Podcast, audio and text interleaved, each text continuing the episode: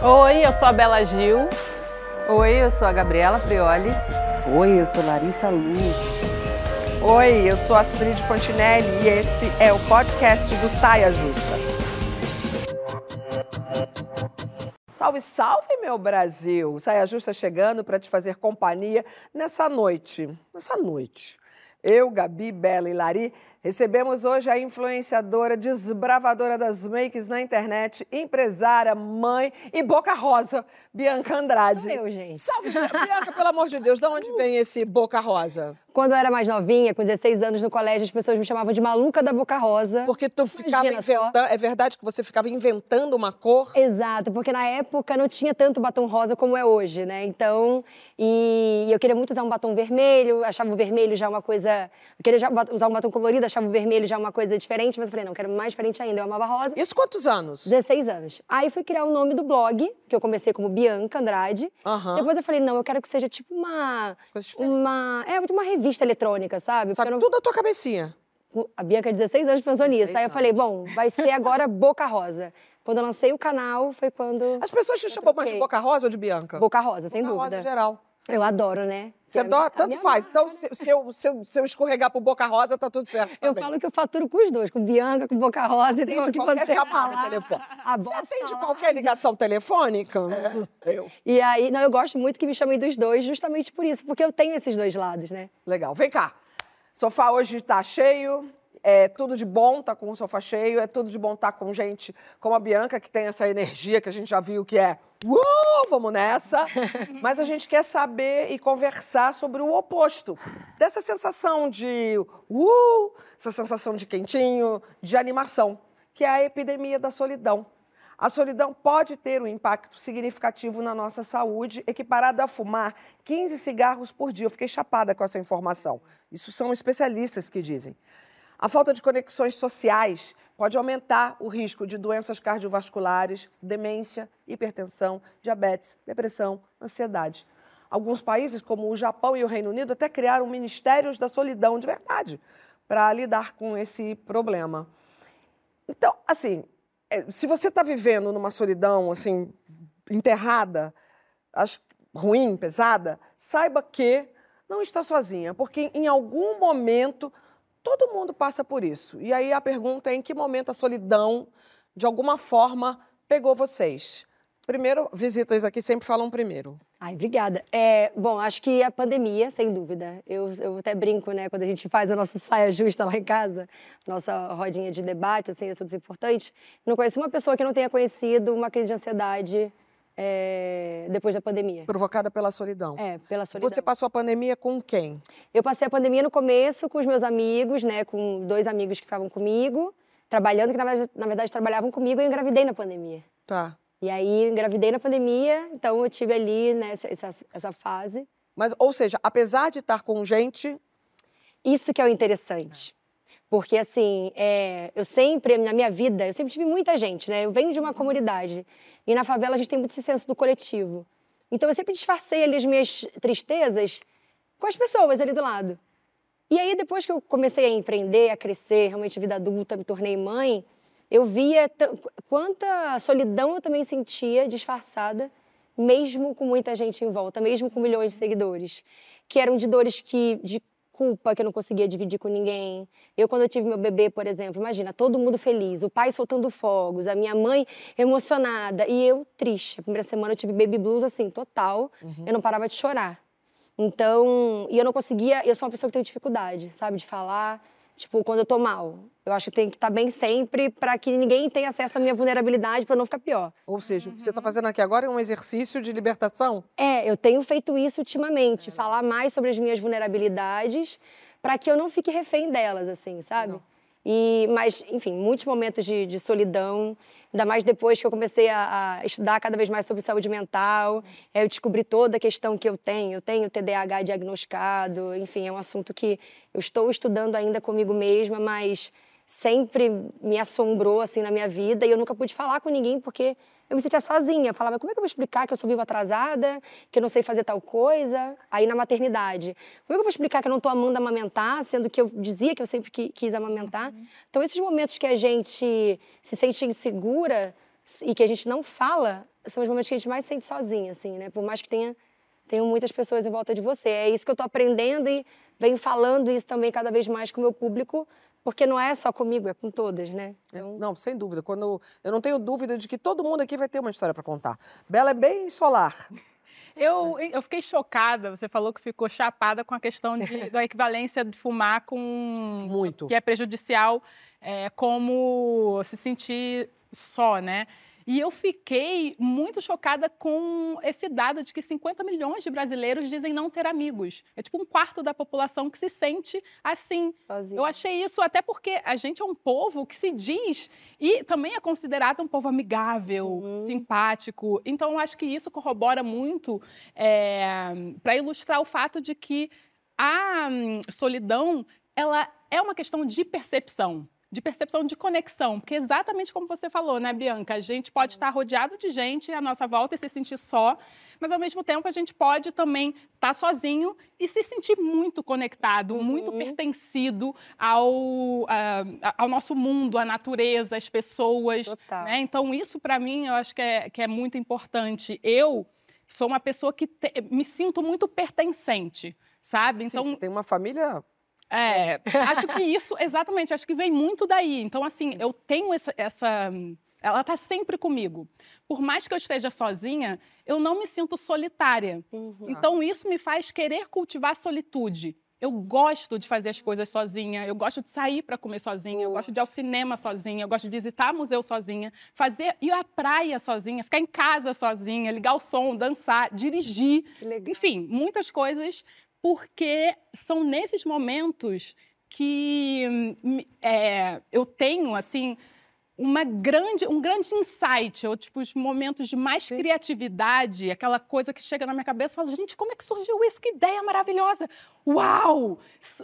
É, quase sempre eu estou sozinha. É então, eu gosto, mas eu acho que é porque eu tenho a segurança da sensação de conexão.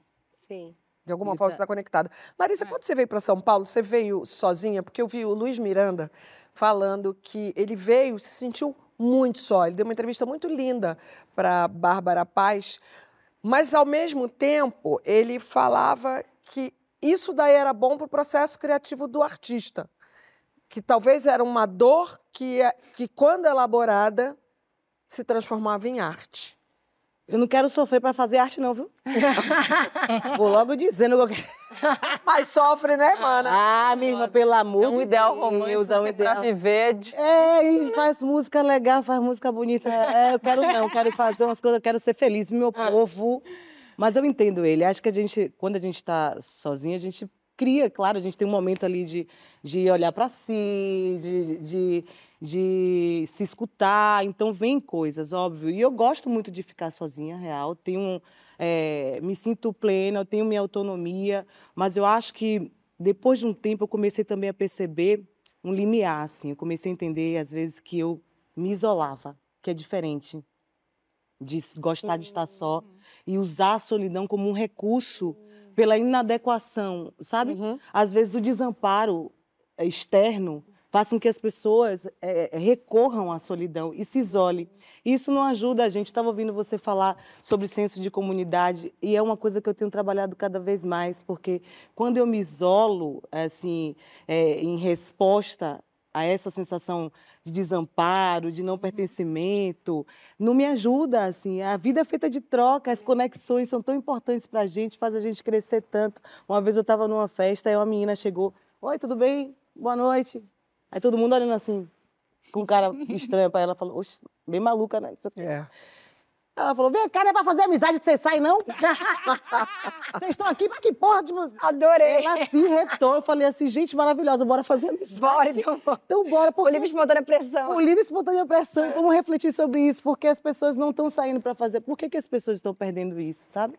Essa, essa ideia, esse senso de comunidade, essa ideia de comunhão, de troca, de conexão.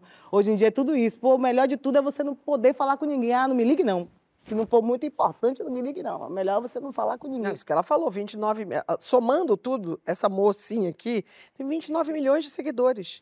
E se bobear na hora do aperto, não vai ter um é. ombro para chorar. E você já reparou que quando a gente é pequeno, você falou disso também, quando a gente é criança, tudo é assim, engula o choro. Hum, a gente é. tem que resolver tudo sozinho. Eu vi uma vez um, um diálogo de uma vizinha com a, uma criança, a menina, ai, mãe, meus amigos não querem brincar comigo. Ela, para com essa autopiedade. Oh, meu Deus. A mina de três anos pega seus brinquedos e brinca sozinha. A mina pegou a boneca assim, ó. Tadinha. Foi pro cantinho. Ali ela tem uma aula sobre o que é solidão. É tipo é. assim, vai pra dentro, Mas você vai, sabe que... resolve sozinha. Que isso, assim, falar para com essa autopiedade é um extremo, então a gente percebe. É. Mas lá em casa com a Ava, é, eu me policio muito para não falar, não foi nada, não precisa chorar. Uhum. Porque são frases tão automáticas que muitas vezes você se pega começando e eu falo, não, a mamãe entende, você precisa chorar, então põe para fora, a mamãe está aqui. É, que, que você quer? Outro dia eu fui abraçar ela porque ela estava chorando e ela me empurrou com o braço e falei, entendi, você não quer a mamãe perto, então Sim. eu tô aqui. Quando você, ela é um bebê de nove meses, mas tentar entender os sinais dela é interessante.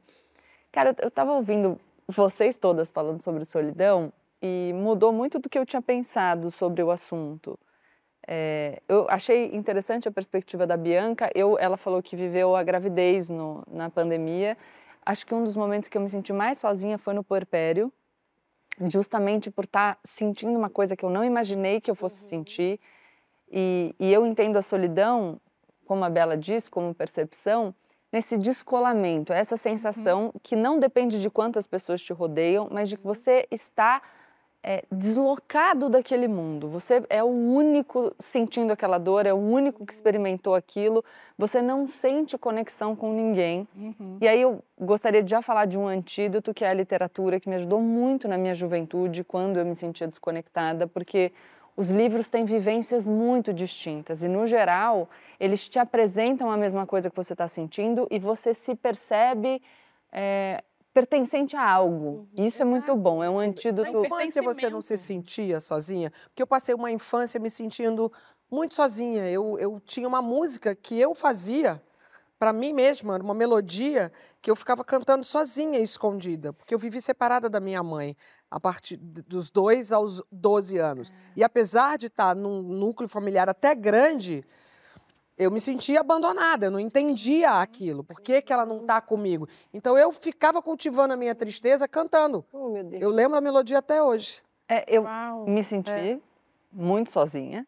É, eu tenho lembranças de estar tá doente, por exemplo, e a minha mãe não poder estar tá comigo porque é. ficou viúva cedo e tinha que sair para trabalhar. É por isso que eu te perguntei. Mas eu acho que o mais difícil para mim, Astrid, é que eu, na minha cabeça de criança, já lidei com isso, mas eu achava que é, o meu pai era a única pessoa que podia ajudar a minha mãe e ele morreu. Então, pois que é. para minha mãe seria melhor se eu tivesse morrido no lugar dele, porque Ai. eu dava trabalho. Então, a minha, e até hoje, assim, eu não podia dar trabalho. Eu precisava dar conta de tudo. Meu Deus, olha só, é. É. Porque eu tinha ficado.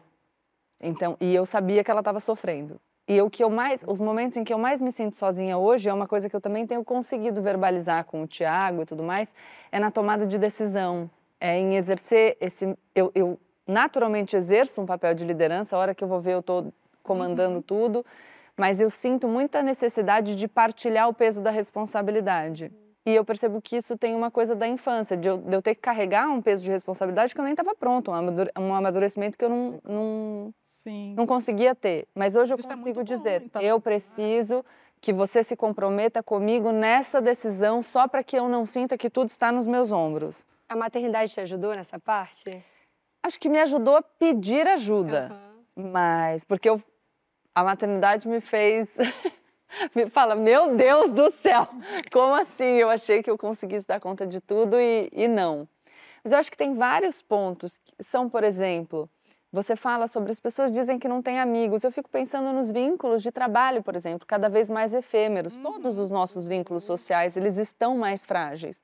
Sim. Antigamente, você tinha amigos na, na fábrica que você trabalhava, a lógica era essa, você trabalhava no mesmo lugar a vida inteira.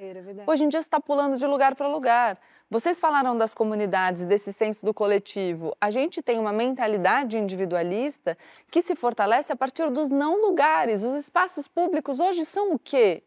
Você, você vai para uma Sim. praça, não tem nenhum você frequenta, né, exato, não tem segurança pública. É. E isso eu falo de um lugar central, uhum. né? Se a gente estiver pensando na periferia, mais ainda. Sim. Então, acho que tem que pensar nessas coisas e pensar também no não conseguir cultivar a solitude em virtude de uma lógica de liberação de dopamina o tempo inteiro, que é a uhum. consequência disso aqui. Ah, sim. Uhum. É. O Mas tempo da interação pessoal. Muito. Ah, desculpa. Não, não. O tempo da interação pessoal é mais lento. Total. Você tem resposta do outro, o outro pode te desagradar e você não pode fazer assim, ó. na cara do colega. O que eu acho, é exato, o que eu acho que me ajuda muito a ter não só a questão da família, como a Astrid trouxe, que a minha família é, é enorme e é muito acolhedora, mas o fato de, de meditar há bastante tempo. A meditação, na, no meu caso, né, me ajuda muito a ter essa sensação de pertencimento e contentamento com o universo, sabe? É, porque acho que a solidão a gente está falando muito de é, interações, se sentir só e, e, não ter conexões interpessoais. Mas quando a gente se sente pertencente ao mundo, à natureza, sabe, é muito bom também. A e gente não é só precisa de gente. Mas é, é, uma, é uma construção, né? É. Uma construção. Bianca, vem cá, você acabou de se separar e existe aí a solidão, né, uma solidão específica, que é a da mulher que de repente volta para a pista. Uhum. É muito comum é, a, a, mulherada ficar, ah, não sei como vou voltar para o game. Eu já passei por isso há algum tempo atrás. Como é que você está? Se sentindo sozinha ou amando estar tá na pista? Eu, eu Procurando não... fazer novas amizades. Para mim é um, é um, assunto muito é... não é delicado, mas que eu não, não encontro muitas referências assim. Talvez seja muito legal abrir aqui com vocês, porque eu nunca sofri muito com términos na minha vida. Gente, já estamos quase no segundo bloco. Não Ai, adianta muito. Não adianta muito o segundo Discorra bloco. mais sobre A isso. cara da Larissa! Sobre isso. Tá vendo? Eu não é. tenho essa... Larissa... Conte mais sobre eu isso. Eu também vou embora, galera. É assim, o que, que eu penso? É assim. Ah. O que, que eu penso? Eu sempre vejo muitas pessoas com, essa, com esse desejo, essa vontade de ter um casamento, de ter um parceiro, de ter alguém. Por um acaso, eu nunca tive esse desejo desde criancinha, assim. Já namorei oito anos, já fui casada, já já já, Mas já não vivi. Era um plano de. Mas pra mim, sabe assim, hoje, se eu não encontrar ninguém, tá tudo bem? Tipo, se eu encontrar alguém, mesmo. ótimo. Que bom, porque vai ser natural da vida, vai ser o meu destino. Se eu não encontrar, para mim, mais difícil do que superar um término é você se sentir realmente satisfeita e completa sozinha. Você que terminou Esse é meu maior desafio. Relações? Você que terminou sempre? Não, os últimos dois terminaram, não era nem pra gente ter casado, não. Foi assim, eu queria ter filho na pandemia. Eu falei, ó, minha hora é agora de ter filho, porque minha vida é muito louca. Muita gente acha que foi sem querer, mas foi planejado. A gente não tava morando junto, eu e o Fred, né, que é o pai do meu filho. E aí a gente já conversava sobre isso. Ele também queria ser pai. Falei, quero ser mãe. Ele falou, bora assinar esse contrato então, bora fazer essa collab. É, maravilhoso. Muito bom. Tanto que o nome do Cris começo era collab, nossa pasta assim no começo. Muito bom. Por isso que eu te perguntei sobre a, se, a, se a maternidade te trouxe um pouco mais, te facilitou, não é facilitar porque é um desafio, mas a você dividir as suas responsabilidades. Porque eu também sempre fui muito. Minha mãe me chama de tratorzinho. Eu resolvo tudo sozinha, eu passo por cima Meu de tudo. Meu marido fala que eu sou uma Scania desgovernada na ladeira. isso. tá vendo como a gente é vista? Mas Específico. Porque, porque a gente não depende de uma outra pessoa para resolver os nossos problemas. E com a gravidez, eu não podia fazer tudo sozinha. Né? A gravidez me ensinou a, a falar assim: Bianca, tudo bem que você está vulnerável porque é por você, pelo seu filho. Pelo meu filho, eu falava, ok, então pedi ajuda. Uhum. Aí eu ia lá, pedi ajuda, aí no meio da pandemia ali, ele falou, cara, vamos morar junto? Ah, tá, vamos ver se dá certo. Aí ele pegou um quarto para ele, um quarto para mim, porque eu tenho muito esse. Eu não gosto de relacionamento, assim, eu, Bianca. Eu acho lindo quem tem, tentei ter várias vezes, mas eu não me identifico com aquilo de não sei porquê, não tô dizendo que é errado, não, tá, gente? Acho lindo. Tá, ah, tá tudo certo. Eu, eu não tô... Vem, vem que vai dar certo. É. Vem que vai dar certo. Eu não sei, às vezes eu acho que é errado, eu sou é, errada alguma coisa. Não, não, não, claro que não. A gente terminou falando assim, ó, cara, a gente é muito parceiro, mas conviver junto, eu abri mão das minhas coisas, eu queria fazer uma coisa e ter que. A, a minha versão, tendo a permissão do outro, me deixa muito triste. Tudo que eu fazia. O que, que você acha de eu viajar? O que, que você acha? Do... E assim, não é ruim, porque é uma troca, ele também me perguntava. Ou seja, você não tem medo dessa tal solidão. Que na verdade não é solidão, então. É eu... eu tenho medo. Estou bem sozinha. Eu tenho medo, mas. Ela não bateu na tua porta. Não, mas é isso. Mas, mas talvez ela tá se sinta mais sozinha. sozinha com esse outro é. Gente, eu me sentia muito mais sozinha dentro de você. É. Eu começo. Olha como é que eu fico. Eu até fiz um tweet esses dias que viralizou, eu falando, gente, eu fico triste namorando, não sei por quê. E é uma coisa que eu tenho me questionado. Eu nunca tratei é relacionamento é em terapia isso, também, porque eu não tinha tempo, eu queria trabalhar, eu queria realizar minhas coisas. O negócio então... é o seguinte: vamos fazer uma amizade aqui com Bela, depois ah, comigo ótimo. e vai dar tudo certo. Pois Primeiro é. é com a Bela, depois é Muita comigo, coisa mais velha. Gente, e eu tenho, eu tenho bastante coisa. dificuldade de me relacionar com pessoas. Sabe aquela história de jovens? Vamos viajar em grupo? Nunca uhum. fui. Caramba. Não. Você não vai morar não na nossa comunidade quando não, mas... velha? não, não queria falar antes, mas já que você tocou no assunto, não vou. Agora, o Tiago, por exemplo, que é meu marido, cara, é isso aí. Tá ótimo, ele, com ele convivi com ele, eu sou um grude. Você é que dupla. Você gosta Vem de cá. dupla. Eu gosto. Se andar com o nosso caminhão que não é desgovernado, organizado. Na ladeira. Saia justa. Se sozinhas a gente já apronta, vocês já perceberam e já sabem disso, quando estamos juntas somos potência. E é na inspiração do quadro Mulheres Fantásticas, da nossa parceira Poliana Brita, no Fante, para os íntimos, que a gente segue agora. Com vocês, Mulheres Fantásticas.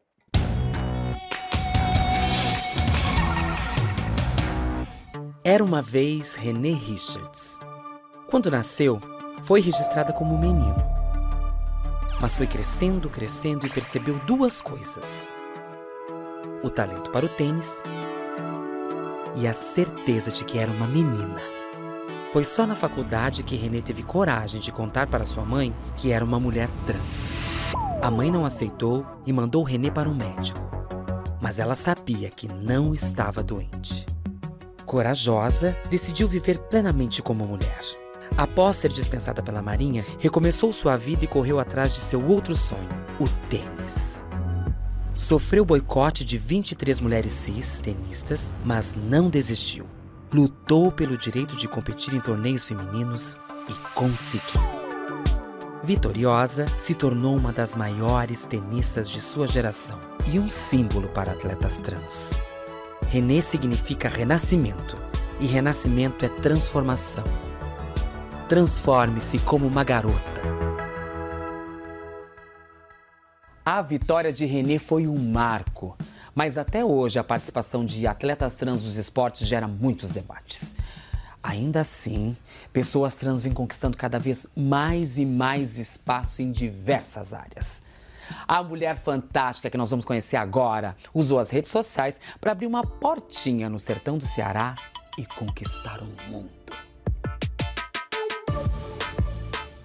De repente, um vídeo viralizou e fez o mundo conhecer Faela. Isso, da noite pro dia. Cadê as músicas? Já vou conectar agora. Hoje, somando todas as redes sociais, Faela tem 5 milhões de seguidores. Pupiloso, estou aqui na rua. É bastante? Muito, muita gente. E é, querendo ou não, isso acarreta uma responsabilidade muito grande. Minha filha, agora que você tá estourada. Estouradíssima, eu diria. Me marcaram aqui em três stories. Quando você fala que você percebeu que tinha ah, alguma coisa diferente do que se esperava de você, você acha que você tinha mais ou menos quantos anos? Aos 17 foi que eu descobri que eu não era um garoto, que eu era uma garota, né? Uma mulher trans. Eu sei que é clichê, mas eu pegava a roupa da minha, das minhas irmãs, mas eu não, eu não tinha vontade de sair com aquela roupa ainda, entendeu? Porque tinha muitas questões comigo mesma. Era tipo um bloqueio para me aceitar de verdade. Coração, Ana, coração. Quando Faela chegou aqui e explicou para a senhora que seria Faela, Rafaela, como é que foi aí dentro do coração? Olha, se eu disser a você que eu fui maravilhoso, eu estou mentindo. E eu não gosto de mentira. Mas como tem coisas que você tem que raciocinar melhor, eu não podia ir contra meu, minha filha, né? Que eu amo ela. Jamais ia ficar contra minha filha. Lutei, não consegui, desisti, abracei a causa e hoje eu amo ela. Eu sempre amei. E como é com seus vídeos ser a provedora dessa casa? Eu me sinto realizada poder, que eu, que eu sempre quis, né? Ajudar minha mãe, ajudar minhas irmãs. A mãe tá muito estourada. Raça pra cima. No meu trabalho hoje em dia, meus vídeos, eu tento sempre pautar isso, a diversificação de personagens, outras formas de lidar com o mundo, quebrar estereótipos de gênero. mostrar que a gente não é só A ou B, a gente pode ser C, D, pode ser cinza e colorido. Estava comentando aqui que o que eu mais gosto, além de eu gostar dessas histórias de mulheres que não passam né, pela nossa vida, a gente mal sabe, a tenista eu nunca tinha ouvido falar. Também não. É que Poliana e equipe estão achando esses personagens, as brasileiras, numas cidadezinhas tão lindas e tão distantes desse olhar também, desse eixo Rio-São Paulo. Então, amo mulheres fantásticas. No próximo bloco, a gente pega esse embalo da inspiração para conversar sobre romper barreiras e mudar de estratégia até no time que está ganhando. Você faz esse tipo? Vai opinando com a hashtag Saia Justa no GNT e não sai daqui do nosso sofá Rita Lee. Pô, ah, não, atenção, preparadas. Gente. foi? Postura. Postura de, de quem vai ganhar. Eita. Nesse sábado, o time Saia Justa, né? Esse quarteto fantástico, participa do quadro Tem ou Não Tem, no caldeirão do nosso querido Mion. Foi uma disputa acirrada. Não contra tem o- pra ninguém. Não tem pra ninguém. Muito menos pra Daiane dos Santos. Teve duplo twist carpado? Não sei. Você confere nesse Porque sábado quando o mel é bom, a abelha sempre volta, né? Ave Maria. Ó, chegou a me dar água na boca agora. Foi um spoiler, Merda. foi uma piada interna, mas você só pode conferir no caldeirão Gente, com desculpa o Mion. Desculpa qualquer coisa, eu tentei. Olha a visão. Estarem lá assistindo. Tá doida? Quem acorda em São Paulo, pega avião e depois um carrinho, tá onde? Isa! Oi! Bela! Gabi! Astrid! O que, que nós estamos fazendo juntas numa sexta-feira? Caldeirão! O que tem na sala de estar com a letra C? Nem é assim o jogo, mas eu tenho. Cadeira. Ah, caneca. Caneta.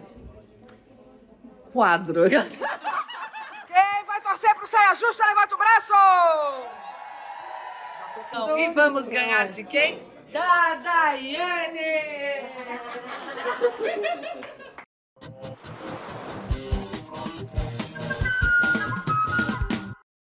Saia Justa tá de volta com a minha sócia, Bianca Andrade, brincadeira interna.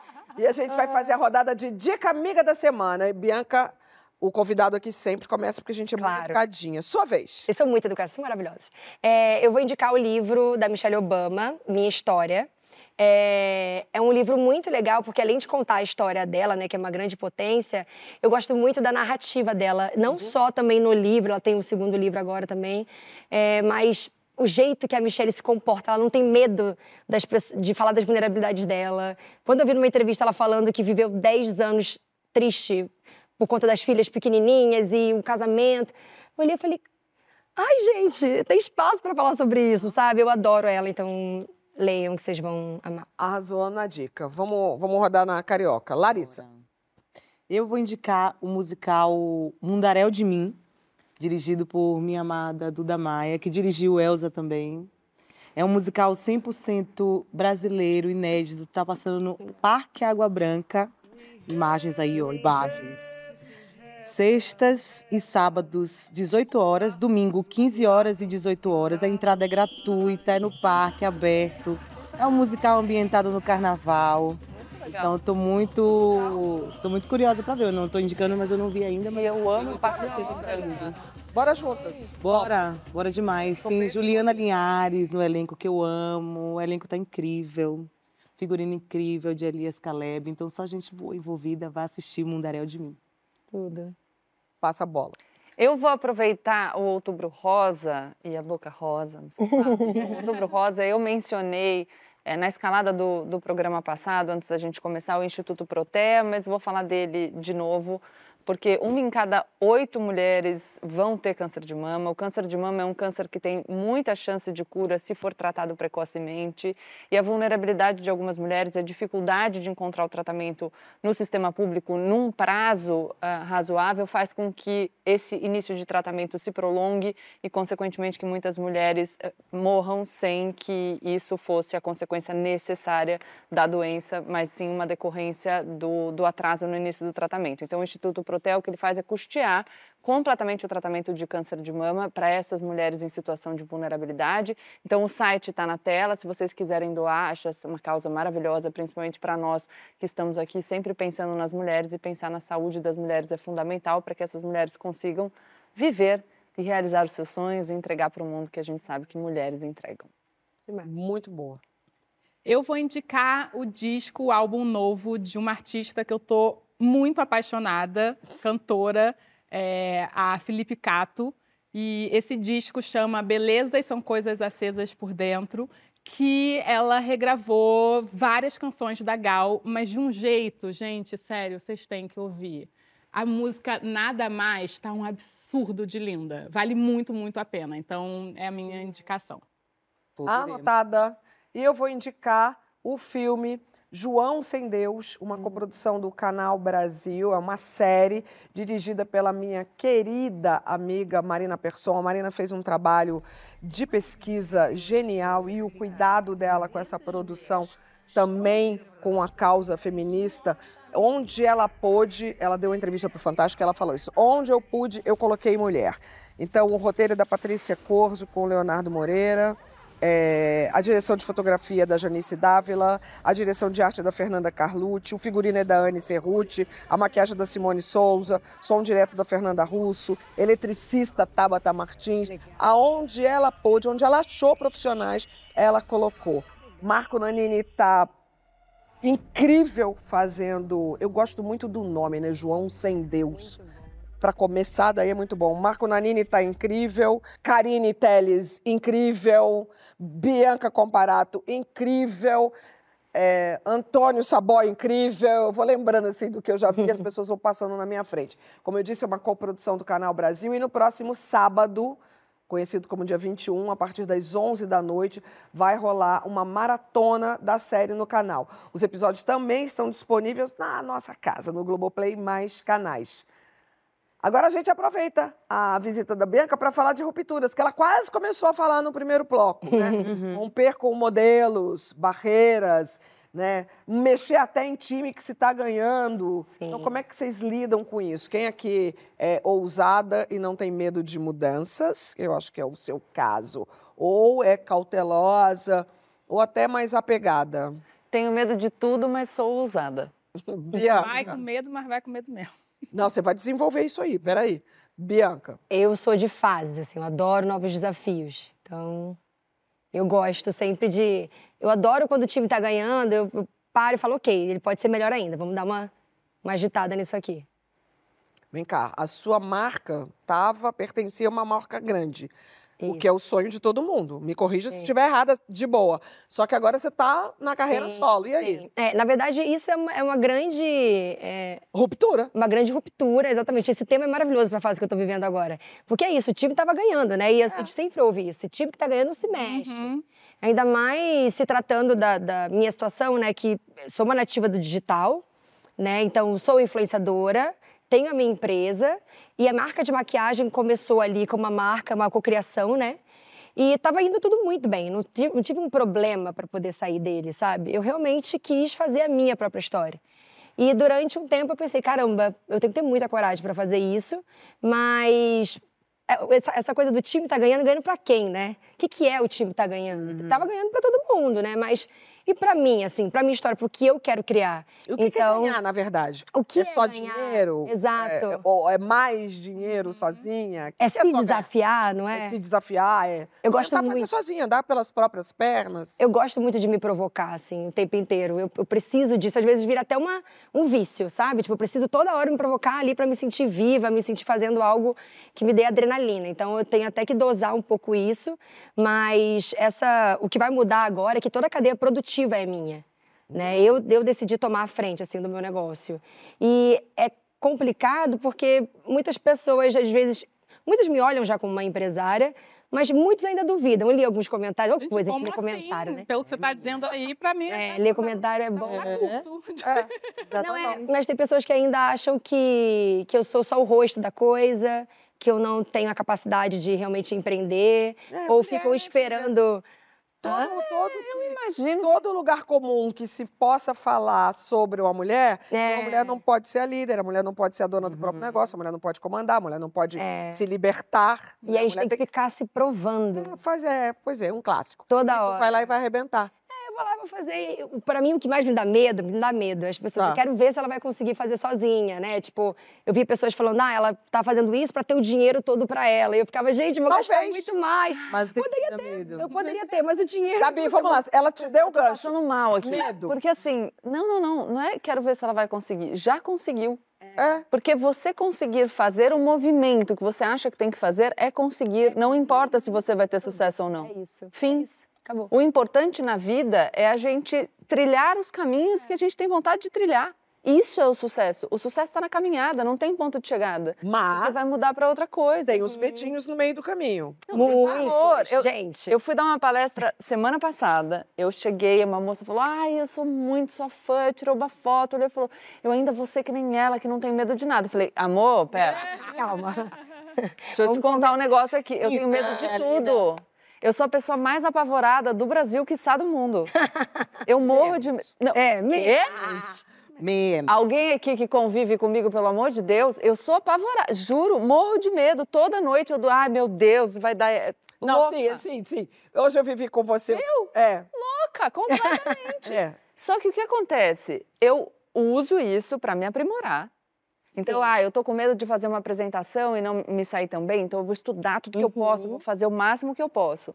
É, eu tô com medo das incertezas, então eu vou tentar é, ler a situação, me preparar para aquilo, pensar quais são os reveses, mas eu não deixo o medo me paralisar. Eu faço mesmo assim, porque eu tenho certeza, certeza, meu maior de todos os medos é não viver, é só existir e, e assistir a minha vida como uma espectadora. Mas eu acho que é muito importante a gente falar isso, porque às vezes a gente olha para as pessoas que estão inovando, que estão criando, que estão realizando, e a gente tem a falsa sensação, porque a gente olha um recorte, de que elas estão fazendo tudo isso sem temer. Isso é a maior mentira. Todo mundo tem medo, Tem. todo mundo eh, Claro. tem receio, todo mundo tem insegurança. Só que você se fortalece Ministra. e mete as caras. Tem uma frase de, de Neruda que é muito boa, que é nós somos livres para fazer escolhas e prisioneiros das suas consequências. a gente está sempre pensando no que vem depois e fica com medo de errar. Só que ver essa consequência como erro, para mim, já é estranho, porque você já leva para a culpa. E não agir já é uma escolha. Sim. Terceirizar a sua existência já é uma escolha. E você que vai ter que lidar com essa Lidar com as consequência. consequências. As pessoas pensam que fazer é escolher. Mas se abster é escolher também. Também, E uma abandonar outra... É uma, é uma ação. É. Abandonar algo Já é uma Já é ação. uma ação. E as pessoas Precisa falam muito, eu, eu- eu adoro propor essa reflexão, porque a maior mentira que já contaram pra gente é você vai trocar o certo pelo duvidoso. E não existe certo. Essa é Tudo é duvidoso. Então não adianta você partir do pressuposto de que a sua existência vai continuar estável é, partindo do agora. certo pra quem também, é. né? Não é pro olhar do outro, pode estar certo. Não, mas Estou pensando em tantas possibilidades de rupturas, né? Quantas mulheres presas em casamentos. Ah, você vai trocar o certo pelo duvidoso, mas talvez o duvidoso seja Exato. Mas é que melhor mesmo- esse tipo de Mas certo. é de mesmo um casamento feliz. Minha mãe estava lá, feliz da vida, casada com dois filhos, meu pai morreu. Ah, não é certo. É, eu gosto de pensar, toda vez que eu vou fazer uma reza, qualquer coisa que eu vou pensar, o que é que eu vou pedir? Eu penso, eu quero discernimento. Ah, Uhum. Porque se eu tiver discernimento, eu tenho tudo. Verdade. Se eu consigo sentir, me ouvir, perceber o que é melhor para mim, qual é a melhor decisão, qual é a melhor escolha a se tomar, para mim não tem erro. Assim, então eu posso lidar com essas consequências e pensar em lidar com as consequências sem levar para o lado da culpa, porque realmente quando a gente se e é diferente você se culpar e se responsabilizar. Uhum. A culpa tem a ver com o passado, a responsabilidade tem a ver com o futuro. Então, é claro que eu vou olhar para as possíveis coisas que, eu, que possam não ter saído como eu planejei e pensar, pô, o que, é que eu poderia, o que, é que eu, pode, eu posso fazer de melhor aqui nesse caminho, mas não me culpar me faz ter mais coragem para agir, em vez de, de, de me paralisar com medo do que vai vir depois, sabe? fundamental. Posso falar uma coisinha só? Eu acho que eu pediria, além de discernimento, sabedoria. Porque você fala discernimento para eu poder escolher o melhor. E sabedoria para eu entender que o melhor muitas vezes é o fracasso.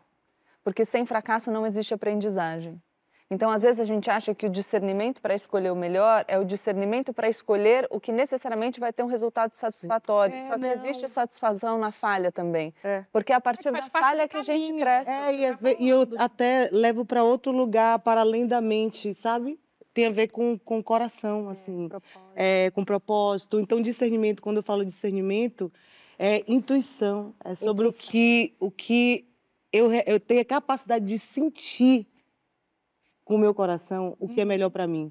Que pode ser é isso, pode ser qualquer N coisa, coisas. qualquer caminhada. Eu posso complementar também? Vocês estão falando, a cabeça começa, a gente começa, vira um bum. É, total. Eu tô aqui, ó. eu tô pensando? Eu tô pensando, deixa eu botar mais uma minhoca na sua cabeça. Eu tô pensando na menina lá da Maré, Ai, nem que muitas vezes é criada para não pensar nas possibilidades, não sonhar tão alto, não romper com aquilo. Não tem nem referência, né? A gente acaba não, não vendo de perto. É muito importante para sair do fictício e ir para a realidade ali, né? De, de você ver uma mulher sendo dona das suas escolhas, assim. As- muitas mulheres até empreendem. E romper com esse favela. ciclo, o ciclo da pobreza. Não estou É. dizendo que é fácil ou que tem oportunidade para todas, porque é muito difícil romper esse ciclo. Mas eu queria saber qual é esse ingrediente que você colocou na tua vida, o que colocaram, a tua mãe, não sei, para ser essa pessoa disruptiva que você é. Obrigada, obrigada. Sabe o que eu pensei? Você, eh, você falou de discernimento, você falou de sabedoria. Eu tenho tatuado sabedoria e bom humor. Porque na minha reza, antes de entrar na minha peça, eu tinha uma peça durante dois anos e meio, né? Boca Rosa Peça contava essa minha história na favela e tudo mais. Como eu comecei com a internet, que era algo que as pessoas não sabiam. E como eu gosto muito de me provocar, eu, to, eu topei não, né? Eu tive essa ideia depois de, um, de assistir Paulo Gustavo, 220 volts. Falei, eu vou juntar minha galera, vou fazer uma peça. Eu fiz essa peça, e assim, teatro é ao vivo, né? Então a gente não tem controle. Então eu, eu sempre rezava, antes de entrar, sabedoria e bom humor. Porque a gente não pode se levar tão a sério, sabe? Se a gente fosse se levar tão a sério, se a gente não rir até dos nossos problemas, até dos nossos fracassos, se a gente não tentar, sabe, tipo, buscar alguma, algum lugar de conforto ali que o bom humor traz, é, também não adianta ter tanta sabedoria, tanta coisa, porque a gente meio que se, sabe, se aprisiona ali. Então, é- isso é algo que me ajuda muito, sabe? Ter sabedoria, que é. Quando você falou, eu lembrei da minha tatuagem. É, ter sabedoria, porque realmente ter escolhas sábias, né? Se questionar o que a gente está fazendo, por quê, né? Ter essa. Eu falo muito sobre intencionalidade, né? Porque eu percebi isso, que eu tinha isso desde o começo da minha carreira ali. Tinha uma intenção. Eu fiz isso porque eu queria dividir alguma coisa. Eu comecei com maquiagem porque eu maquiei minha mãe um dia e minha mãe, tipo, é, não, não se arrumava há muito tempo. E quando eu via minha mãe sentir aquela sensação de se sentir maravilhosa, a ponto de querer tirar uma foto e trocar a foto do perfil do Orkut. Uma mulher, quando ela troca a foto do perfil dela, é porque ela tá se achando muito bonita naquela foto. Então, é, eu olhei assim e falei, caramba, eu com 15 anos consigo fazer isso, eu quero proporcionar isso para mais pessoas. Então, eu acho que nessa hora que a gente tem muito medo de tudo, a gente realmente precisa se conectar. Eu sei que é fácil falar, né? Porque, enfim, a gente lida com muitas, muitos percalços, mas é importante você parar e falar, tá, o que, que eu quero da minha vida? Sabe? Que, por que, que eu tô fazendo isso aqui tudo? O que, que realmente me deixa feliz? Por isso eu vou fazer minha marca sozinha, quero estar à frente. Eu sempre fui essa mulher, sabe? Quando eu comecei até com a marca parceira, eu avisei desde o começo. Falei, ó, aqui vai ser uma escola para mim. Porque eu quero ser a próxima dona disso, que é a dona da marca, né? E, enfim, quando eu falo isso, a gente até se arrepia, assim, porque é uma coisa que eu sinto e eu confio. Pode ser que não aconteça, pode ser que eu não vire. E tá tudo bem. Pelo menos eu tive a coragem de fazer, sabe? Então eu, eu trabalho muito para isso, pela coragem de fazer, não pelo resultado, porque eu ainda trabalho com número, né? Rede social, você acha que o número, se tá lá o like lá em cima, você arrasou. Se não, você, tipo, flopou. É, isso. isso. E é um número escancarado. Da, da coragem, eu acho que resume muito bem essa questão do, do, do que a gente está chamando aqui de ruptura, de dar esse passo, de tomar uma Sim. decisão, que seja sair de um casamento, sair de um Tu é minha trabalho. amiga mais disruptiva, tu tá ligada disso, né? Hã? Você é Eu minha sou. amiga mais disruptiva. Cara, mas eu sou mais de um jeito muito orgânico, sabia, Astrid? Não é uma coisa intencional. Eu sei, Eu acho que isso é que é fascinante. É, eu também É acho. muito assim, cara. Fui, Fui, fiz. fiz. Tá na tua essência. É, é, é um pouco da minha essência mesmo. Então, é, talvez eu possa ser uma pessoa muito agora pensando. Ah, você é com certeza. Já morou em Não, Bela. Bela, seu pensamento. Tantas É. coisas. As pessoas não conhecem nem a metade. É, e é, é- é intuitivo, é o que eu falei. Você sente e faz o que é melhor pra você. E, é, mas o que a Bianca estava falando que eu achei muito interessante da coragem é porque a gente, acho que até biologicamente mesmo, somos muito condicionados a, se a- a- a nos agarrarmos à segurança, né? Assim, o desejo por segurança, ele é muito maior do que o nosso desejo pela liberdade. Tem uma frase de um autor que eu gosto muito, sociólogo Juan Fernandes, que ele fala, é, eu até anotei a frase, porque é muito maravilhosa. A mais suave brisa do desejo por segurança consegue abalar o mais alto edifício da liberdade. Caramba. E isso é muito, é muito verdadeiro, assim, porque por mais que a gente, muitas vezes a gente deseje uma, ou a liberdade, ou o duvidoso, ou o seguro, ele é muito apelativo, ele é muito acolhedor, ele é muito. Por é N muito questões. difícil. Então, só o fato de você decidir, eu acho que foi a Gabi que falou, só o fato de tomar a decisão é disruptivo. Sabe? Pode não dar certo, mas você tomou a decisão, É. já vale muito, assim. Que venha o fracasso ou o sucesso, já valeu. Pra mim, é, é- é isso. Por isso que eu acho que eu sou disruptiva. Porque, cara, eu vou, tô na beira do abismo. É, eu, não tenho um outro trecho de literatura muito bom, do Rubem Alves. Ele fala: sonhamos o voo, mas tememos as alturas. Para voar é preciso amar o vazio, porque o voo só acontece se houver o vazio. O vazio é o espaço de liberdade, a ausência de certezas. Nós trocamos o voo por gaiolas porque não podemos viver sem certezas. É verdade. As gaiolas são o lugar onde as certezas moram. Ai, que importante falar isso, gente, porque de fato a gente fica muito preso àquilo que a gente ouve dizer que é o cômodo, que é o. que entra até num lugar de responsabilidade, sabe? Olha o que você está construindo, olha a responsabilidade que você tem, você tem certeza, sabe? E aí Isso isso não quer dizer gente... que a gente não goste do conforto, que a gente não goste da estabilidade, que a gente não gosta Ô, meu amor. de um Claro momento. que é o que a gente não Inclusive, às vezes, para chegar nesse momento, nesse lugar de, pô, agora eu vou dar uma, uma curtida aqui nesse, nesse, nesse conforto, a gente precisa ter uma ação disruptiva, assim, né? Eu não cheguei nesse momento ainda de ficar Do curtindo o confortinho. conforto. Então, isso que eu ia falar. Eu tô sempre- de chegou quando- assim. Sim, Ah, chegou, minha amiga. Chegou. Chegou, Chegou, chegou. Que isso, louca? Chegou, Claro Gabi, disputa, Você tem uma estrutura, você tem uma vida completamente Não, organizada. disso que eu Você tem um relacionamento um bacana. relacionamento legal. Mas ela na Não. cabeça dela, não. Exatamente. Claro eu não. tenho tudo, materialmente. É. Não, Internamente eu um tô amor, sempre em tem um movimento, achando que legal, que te dá um, um, um conforto, te dá uma... Bicha, mas a vivência é minha interna que eu tô Não, falando. mas eu tô falando pra você, me escute, rapaz. Não, ó, só me escute. A não, não, não. olha só. Dentro de você tem... Tudo bem, tá tudo certo. Tu tem uma Tudo pode. segurança aí, olha aí pra você ver se Vou não tem... contar, próximo feriado, Gabi, não, a gente prende ela, Vou tá? trabalhar Ela não sim. vai trabalhar. Você sabe que hoje conversamos muito sobre isso. Ah, melhora essa vista. Aquela, eu, eu tô perguntando agora. aqui. Pode perguntar. Por que que você sente essa necessidade, assim, de estar trabalhando, de trabalhar o tempo inteiro? Eu sei porque eu A gente falou de... estou me Tempo vendo. pra resposta? Não, é porque eu me vejo... Eu tô num ano, assim, da minha vida, só pra te dar um contexto, tá, Gabi? De, Eu tô te acompanhando, é, de viver, eu mas... tirei, eu tirei um mês off, e aí...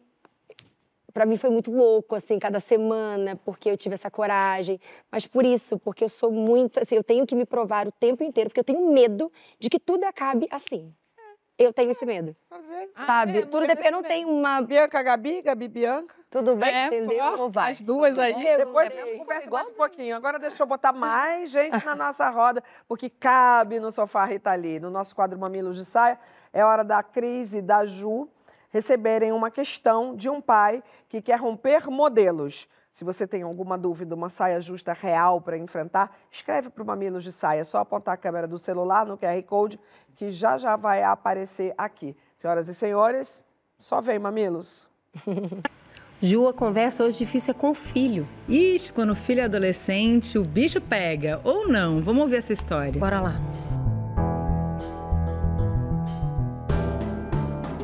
Oi, pessoal. Eu me chamo Daniel, eu sou de São Paulo, tenho 43 anos e depois de muito sofrimento, finalmente me sinto seguro para assumir a minha sexualidade. Apesar de ter sido casado com uma mulher com quem tive um filho, hoje me sinto livre para dizer que eu sou gay. Mas a minha questão é: Como eu faço para sair do armário para o meu filho adolescente? Por mais que eu saiba que a juventude de hoje tem a cabeça mais aberta, ainda assim tenho medo que a nossa relação, que é ótima, mude com essa revelação. Como eu posso abordar esse assunto com ele? Daniel, Ju, você já percebeu que quando a gente fala alguma coisa para a pessoa, a gente fica esperando a pior reação possível que ela pode ter? Verdade. Mas é porque a gente está com medo, medo que coloca a gente nesse lugar de esperar sempre o pior. E no caso do Daniel, isso faz muito sentido também, porque ele levou um tempo longo para se assumir, deve ter visto ali um monte de situação de homofobia, está esperando o pior. Pois é, Daniel, mas o medo é um péssimo conselheiro. O que eu te falo é deixa um pouquinho de canto, de lado, todas essas situações que te machucaram, que te feriram e presta atenção, foca a sua atenção na relação bonita que você construiu com seu filho. Confia no laço. Sabe uma outra coisa que o medo atrapalha bastante também? Na leitura que você faz Uhum, da reação do sim. outro. O menino pode dar um suspiro e aí lá vem o Daniel, ficou irritado. Ou tá morrendo de vergonha. Às vezes não é nada disso, Às né? vezes na cabeça do menino pode ser, ai, tá, agora você namora homem, pai, beleza, já até sabia. Posso voltar pro meu videogame?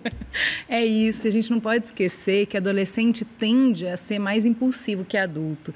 Então, não é bom a gente ir com muita expectativa para essa primeira reação. Importa mais o que o menino vai falar, dizer, pensar quando a poeira baixar. Mas, ó, a gente não tá te falando para domar o medo ou a expectativa irreal de que não vai haver o medo. Não é sobre isso, é emoção. Emoção a gente sente. O que a gente está falando aqui é para você ir para essa conversa com coragem. E coragem não é ausência de medo. Coragem é o medo em movimento. Boa sorte, Daniel, e boa sorte para você que está precisando de coragem para enfrentar uma conversa difícil. Um beijo e até o próximo Mamilos de Saia. A gente, é, coincidentemente, a gente está tirando ótimas frases aqui de- dessa nossa conversa. Mas eu acho que essa daí é o, é o, é o sumo dessa situação, né? É difícil romper. É, medo. Dá medo. Dá para todo mundo. E a coragem não é a ausência mesmo do medo. Mas tem que ir. É a frase travessia, Christian Dunker. Eu e a Bela, programa Ah, do pro- passado. programa passado vocês pegaram, né? Mas repete, porque é boa também. A coragem não é a ausência do medo. É a travessia do medo. Pois é, então tem que ir. Não é uma conversa fácil? Aliás, nenhuma conversa é fácil. Nenhuma Gente, conversa é mas fácil, assim, gente. Essa A vida talvez não é eu fácil, colocaria galera. na- É, e as Nada é fácil. Nada é fácil, mas essa eu colocaria na lista das mais difíceis. Sim. É. É, você falar da sua sexualidade. Você falar da sua sexualidade para os seus pais já é ruim, já é esquisito, né? Estranho, desconfortável para a maioria das pessoas. É, mas Né? é isso que eu acho que também a gente pode chegar. N- não precisa ser. É, pois, exatamente. Mas É você falar. Senhor. é, Porque que assim. Você é gay para o seu filho, ó, papai é gay? Mas, ó, não, Pensa. foi, não é nada difícil para quem é heterossexual. Então, quem se percebe. E, e esse é o problema da Eu, nossa eu acho que é sociedade. difícil Olha, também. e isso é muito, muito legal para a gente falar para todo mundo que está escutando. Quando você, por favor, me ouça com carinho, mas quando você diz que você não é uma pessoa preconceituosa, que você acha que todo mundo tem o direito de amar igual, e você diz que as pessoas devem ser submetidas a só um tipo de exemplo, o que a gente está falando, em suma, é que um tipo de relação deve ser considerado padrão e outro tipo de relação deve ser considerado desvio. E isso é muito difícil. Quando eu me percebi heterossexual e eu não decidi ser heterossexual, então se você é heterossexual, pensa qual foi o momento que você decidiu. Não se decide sexualidade, se é. Você se percebe. E eu, eu não tive que comunicar a ninguém, porque não é algo que se comunica, porque eu estou dentro do padrão. Então vamos trabalhar, todos nós, por uma sociedade em que a gente não precise comunicar quem a gente é, que a gente é possa maior viver. Mas eu entendo mas e eu- abraço a dificuldade. Sim, total. Mas eu, eu, eu me, eu me solidarizo e eu estou pensando para que nós possamos fazer uma mudança ampla que permita a esse pai simplesmente existir, não ter que passar Bora por isso, trabalhar. e essa criança. Bora adolescente. Até porque trazendo a, a frase de- da semana passada. Seja você mesmo, mas não seja sempre o mesmo. Então, ó, papai mudou. É, exatamente. Ou não. O papai Ou sempre é o foi mesmo, esse, assim, né? é mas não mesmo, teve a mas- possibilidade de viver integralmente, Gabriel porque a gente tem um Yeah. mundo... Eu acho que é nessas horas que a gente vê quem realmente ama a gente e quem não ama. Então, quando a gente fala sobre algo íntimo nosso ou é, compartilha algo nosso e por preconceito aquela outra pessoa decide não te acolher, ali você pode entender se até onde vai aquele amor. Sabe? Porque isso, eu falo isso porque muitos filhos contam para os pais e muitas vezes até os próprios pais não, aliás, muitas vezes é ali que ele não encontra um, um colo. Não estou dizendo é, para romantizar a situação e dizer que não é difícil. Claro que é um, é, são muitos medos envolvidos também da parte dos Sim, pais, claro. né, e de tudo.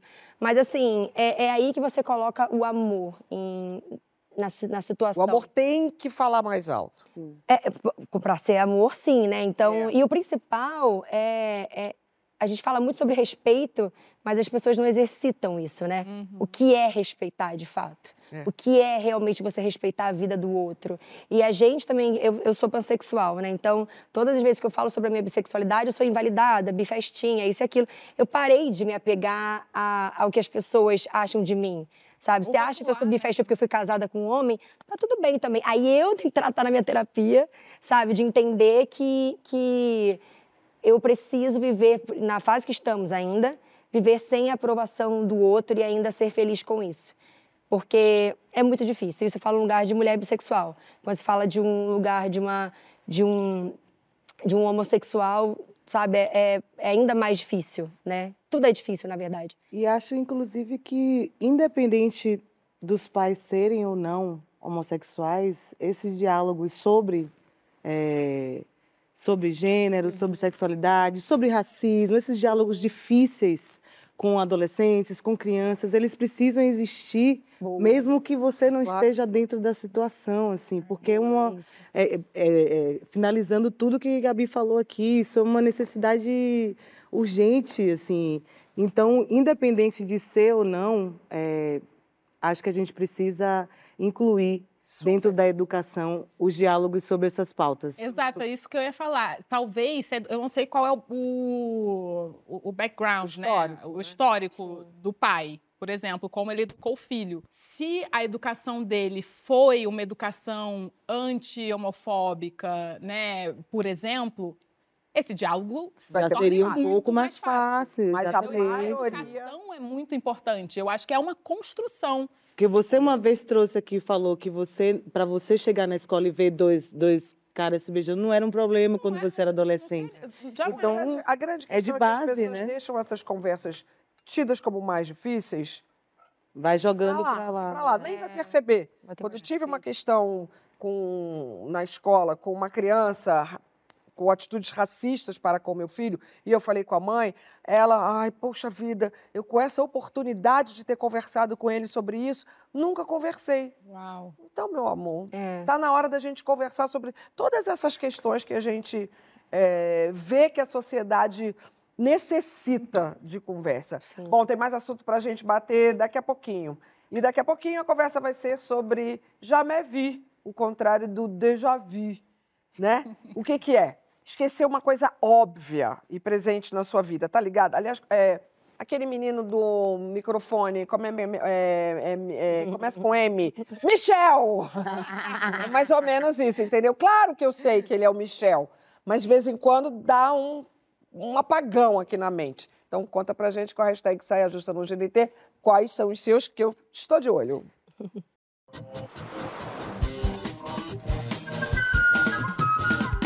Estamos de volta com o nosso Saia, Bianca Andrade, deixando o sofá do Saia mais gostoso ainda. E agora a conversa é sobre jamais vu. O oposto dele, o déjà vu, é uma expressão toda charmosa mesmo, cheia desses biquinhos franceses e mistérios. E o jamais vu parece uma expressão meio trapalhões. Jamais vu. Jamais vu, que significa em francês nunca visto ou nunca antes.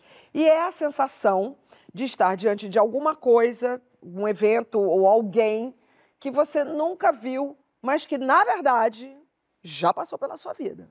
Faz parte da sua vida de alguma forma. Na internet, que abraçou a discussão, alguns exemplos surgiram. Tipo, quando você encontra alguém que te trata com a maior intimidade, mas você não reconhece. Ó, as cabecinhas. Vai, vai vendo as cabecinhas por ali. Ó quando esquece a grafia de uma Nossa. palavra que escreveu sempre. Tipo, como é que escreve água? Aí você. Sabe? Sim, aí você. Duh. Quando você desce do ônibus, por um momento não sabe como chegar em casa. Comigo acontece muito o do virei, a minha rua, o final dela, eu virou à direita ou à esquerda. Aí eu viro à direita e falo assim: Pra onde eu tô indo mesmo? Ah, parou. Direto. Já aconteceu. Que isso? Já no avião, já aconteceu. Você não, não acontece... Não, esse pra mim tava no, no, tipo, quase achando muito doido. Não, você ouviu o que ela falou agora? No avião. No avião, eu saí, a mulher fez conexão. Como assim? Eu esqueci. Tô Onde eu tava conectada. indo. Eu conexão, eu fiz. Pra onde, querida? Posso falar, gente? Sei. Aqui, ó. Onde estou? Ah, É isso aqui. Acontece contigo? Demais. Estresse, né? Muito também acaba fazendo Total. a gente esquecer tudo.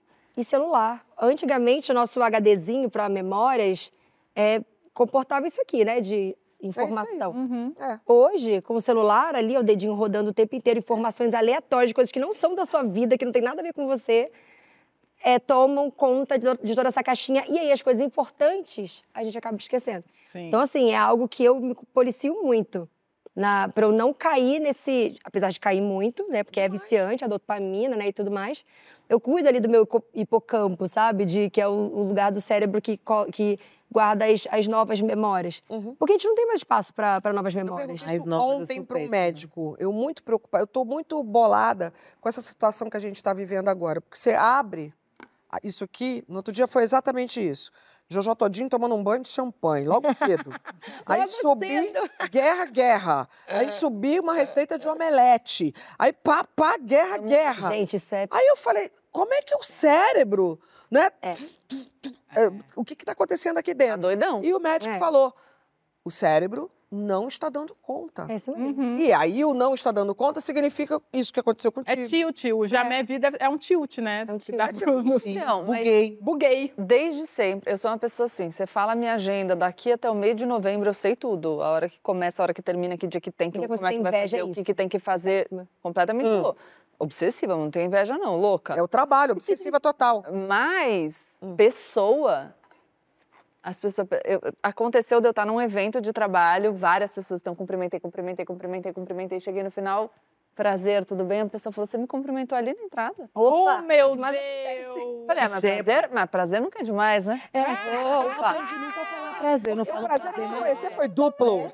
É uma tática ótima, não fala prazer, Não fala fala, mas é isso eu tenho muito também de gente que vem falar. Mas eu falo prazer, a pessoa fala, já te a conheço. Eu falei, revendo.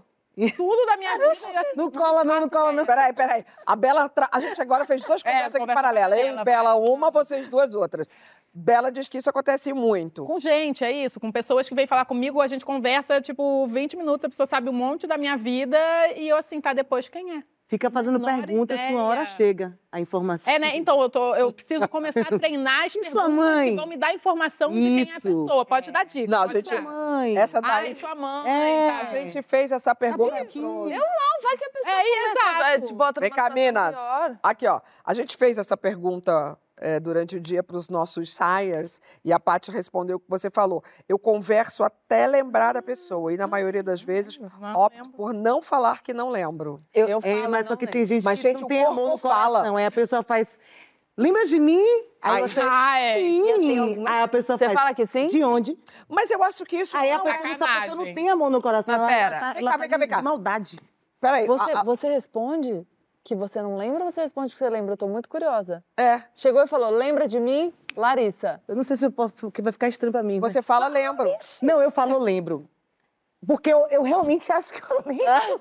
Você está tentando lembrar. Eu tô tentando lembrar, eu falo, mas na rapidez eu falo, lembro, aí a pessoa, de onde? Aí, aí Fala, me ajuda, porque irmão. eu falo, de onde? Vale aí, vá, de onde? Tem dia que eu falo que eu lembro. Puxa, cara, é difícil. Mas eu não acho que seja a mesma coisa. A gente, nós aqui, nós.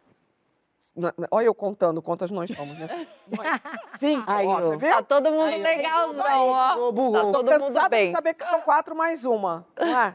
né? Eu, ó, ah, faltou a palavrinha aqui. Nós, nós cinco, nós conhecemos muita gente. Então, É, isso é menina. comum. É. E somos Verdade. conhecidas por muita gente. Eu tô falando. Eu quando- fui advogada até ontem, Astrid, eu era igual. Essa desculpa não vale pra mim, não. Como assim? Que ela tá falando, a gente é conhecida, Você que a entendeu gente onde eu queria conhece. chegar? Eu mas você, conhe... você, como advogada, não conhecia um bocado de gente Muito também? menos Não, gente, eu é que eu era eu mesmo. que eu entendi que é o tal do É. jamais vi, é quando acontece isso. Eu tô cansada de saber é, quem é o Michel, eu tô cansada de saber quem é a Jumai. Vou Telefone, Jumaia. Stylist. Eu não sei há quantos anos eu trabalho com a Jumaia. Tipo, acho que 20, tá? Aí preciso falar com a Jumaia, né? Então eu preciso falar com o figurino. Aí fica assim, Ju. É, Jumaia. Comigo também Ah, acontece isso a acontece, mesma é. coisa. Isso eu já me vi. Tá dando uns bugs. É isso aqui, o cérebro apagando informações que a gente tem. Quando você tem, Tem que, que ter me- apresentar alguém, por exemplo, estou com você numa festa e vou te apresentar para uma pessoa. Essa aqui é minha amiga. Cara, isso já aconteceu comigo. Sua amiga. Foi horrível. Não, você, Ashley. Eu, você, você, Ashley. Essa aqui é minha. Não, eu tô te apresentando para Maria, tá? Tá. Maria, essa daqui é minha amiga É Astrid. gay. Isso já aconteceu e foi horrível. Fala Isso teu nome, se chama menina. já me vi. É horrível. A única coisa que eu sempre sei é essa notícia que toda quarta-feira tem uma hora que eu tenho que dar. Tá, justo acabou. Ah, Eu quero fazer uma pergunta final. Eu posso fazer a pergunta do final? Pode. Vai trocar a quitinha organizada. É, Eu vou, é que Eu vou confiar em você. Justa acabou. Você segue na semana que vem com a gente nas redes, durante essa semana que vem. Você segue com a gente nas redes, Saia Justa está sempre on, cheio de conteúdo online. Para quem quiser assistir de novo ou indicar o programa, a gente está no Globoplay, é só buscar e dá para ouvir também. Lava a louça ouvindo, tá, amor? Busca Saia Justa na sua plataforma de áudio para ouvir a nossa roda em podcast.